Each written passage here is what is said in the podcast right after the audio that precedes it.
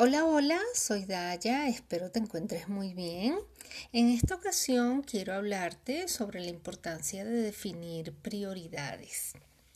Con toda la experiencia que tengo en el tema de proyecto de vida y gestión del tiempo, que si me sigues ya sabes que me apasionan muchísimo estos temas, quiero comentarte que he visto que en varias ocasiones el motivo de nuestro estrés es que planeamos múltiples actividades que nos agobian, nos hacen sentir que el tiempo no nos alcanza para nada y nos sentimos muy mal.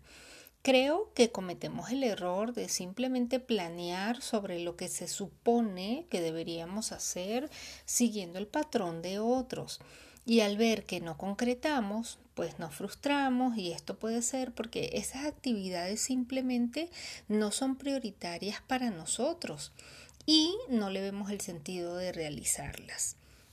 Estamos viviendo en una época de muchos cambios, por lo que te invito el día de hoy a revisar nuevamente tu lista de prioridades, ya que tal vez muchas de las cosas que te planteaste a principios de año, cuando hiciste tu proyecto de vida para el 2020, pues ya no son las mismas que necesitas ahora.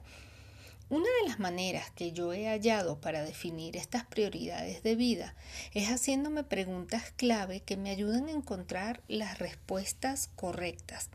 Por ejemplo, pregúntate, ¿qué es lo realmente importante para tu vida? ¿Qué te aporta? ¿Cómo te hace sentir? ¿Cómo impactas a otros con lo que haces? Inclusive, ¿quiénes son las personas que quieres en tu entorno? Todas estas son preguntas que vale la pena analizar y que te pueden ayudar a determinar tus nuevas prioridades.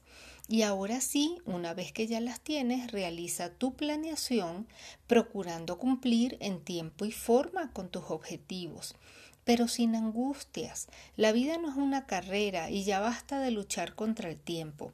Y muy importante, recuerda disfrutar el momento actual y mantener siempre presente el motivo que te lleva a hacer lo que haces. Cuando tenemos un para qué hago lo que hago, realmente sustentado, pues somos más eh, plenos y estamos más satisfechos con lo que hacemos.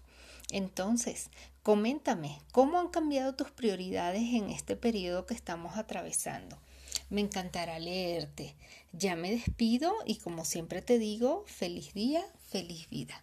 Bye.